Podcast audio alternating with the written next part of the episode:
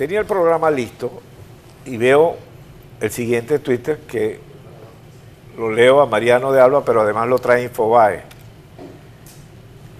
Catuar, ¿sabes a quién llamó Maduro hoy? ¿Cómo está ciudadano? A Vladimir Putin.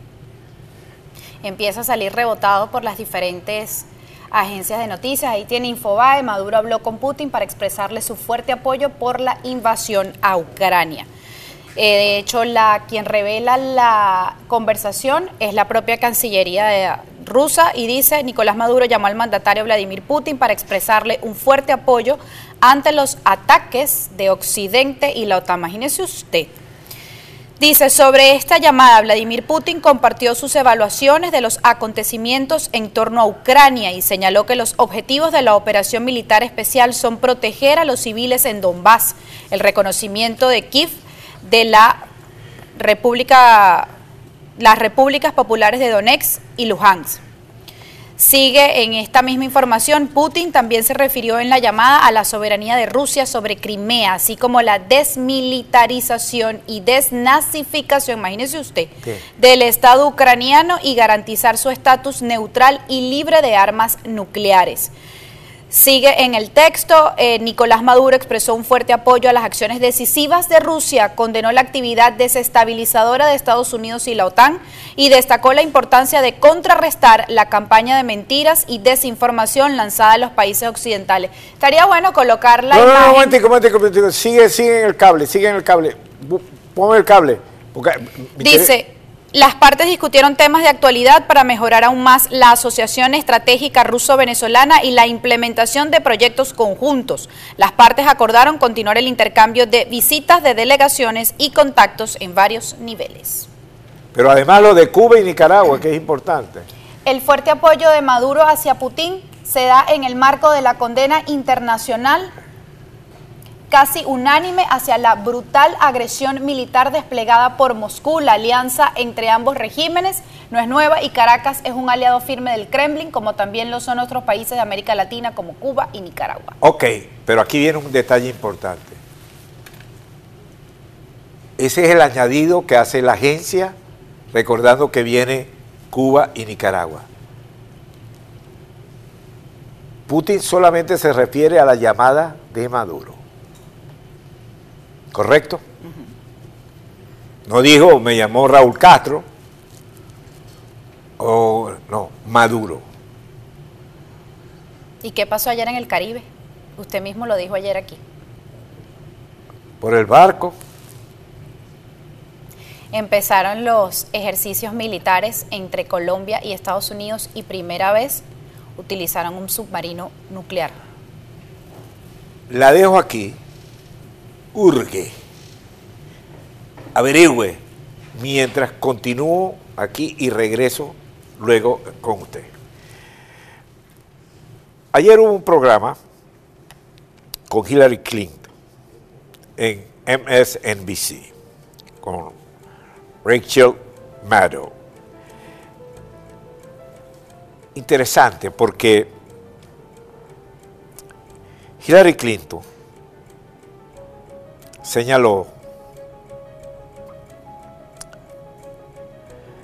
una afirmación muy interesante. Dijo, palabras más, palabras menos, la psiquis de Putin no está bien, en una fotografía que saca. En un extremo de la mesa está él y el resto de los dirigentes políticos muy alejados, en una mesa larga, muy parecido a lo de Macron y él, pero la diferencia está que aquí son como seis personas que forman parte de cercana desde el punto de vista político. Continuó Hillary Clinton, estos comportamientos alejan más, indican una conducta de paranoia. A quienes están cerca son los más indicados para frenar a Putin. Podemos, este, esto que afirma Hillary Clinton, no nos olvidemos, esposa de un presidente, secretaria de Estado, conocimiento de los organismos de seguridad, puede estar ocurriendo algo en Moscú, puede estar ocurriendo algo en el Kremlin. El caso de los soldados, que también fue hablado, los soldados estamos hablando de 5.000 bajas de soldados rusos. Es un poco como lo que pasó con los soldados norteamericanos cuando fueron a Vietnam. Es un país lejanos totalmente, no entienden, no comprenden qué estoy haciendo aquí, por qué me mandan aquí. Bueno, eso puede estar ocurriendo también. Pero, además, los factores, los resortes económicos que mueven al mundo, los pasos, las declaraciones dadas por Putin,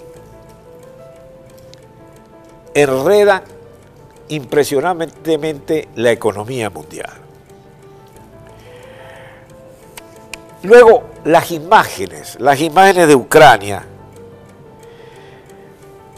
te pueden indicar que se puede estar perdiendo la batalla, pero ganando la guerra. Esa cantidad de armas, de, equipo, que se habla de más de 40 kilómetros en equipo que van hacia Kiev, hacia la capital, con la idea de cercarlo. Este, es un país que hasta este momento podemos estar hablando de 600 mil refugiados que llegan a otros países de un solo golpe. Eh, este convoy que ustedes vieron, militar, sigue avanzando. ¿Por qué? Porque la idea es rodear a Kiev y dominar utilizando la artillería. Y ya demostraron lo de la artillería, lo hicieron anoche con Yarkon, que es una población de, Urkan, de Ucrania. Y vimos cómo bombardearon un edificio, etc. El cerco es cada día mayor alrededor de Ucrania. Ahora hay varios factores. Hay varios factores que hay que tomar en cuenta. Y primero, creo que la, importancia que en este conflicto, en esta situación, converse con Maduro. Conversa con Maduro para provocar a los Estados Unidos. En la esfera de influencia tuya, Tico, yo tengo un payaso que brinca cuando yo le digo que brinca. Y además tiene otros dos, uno que está en Nicaragua y otro que está en, en Cuba. Yo también estoy ahí. Cayó en cuenta Maduro que anda repartiendo los disfraces estos de super bigote en el mollejero que está metido. O peor, que nos está metiendo a los venezolanos.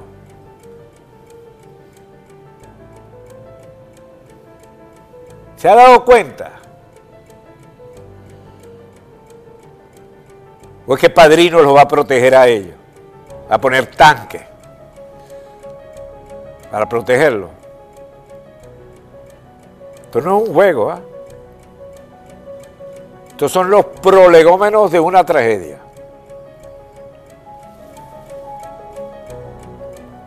Situación sumamente dinámica. Hacemos una pausa, vemos el contexto de la noticia y hoy, por cierto, habla Biden. Y tenemos un entrevistado que vamos a abordar el tema. Porque este país tiene una serie de, de prioridades. El apoyo político a Biden ha disminuido. ¿Cuál va a ser el contexto de ese discurso?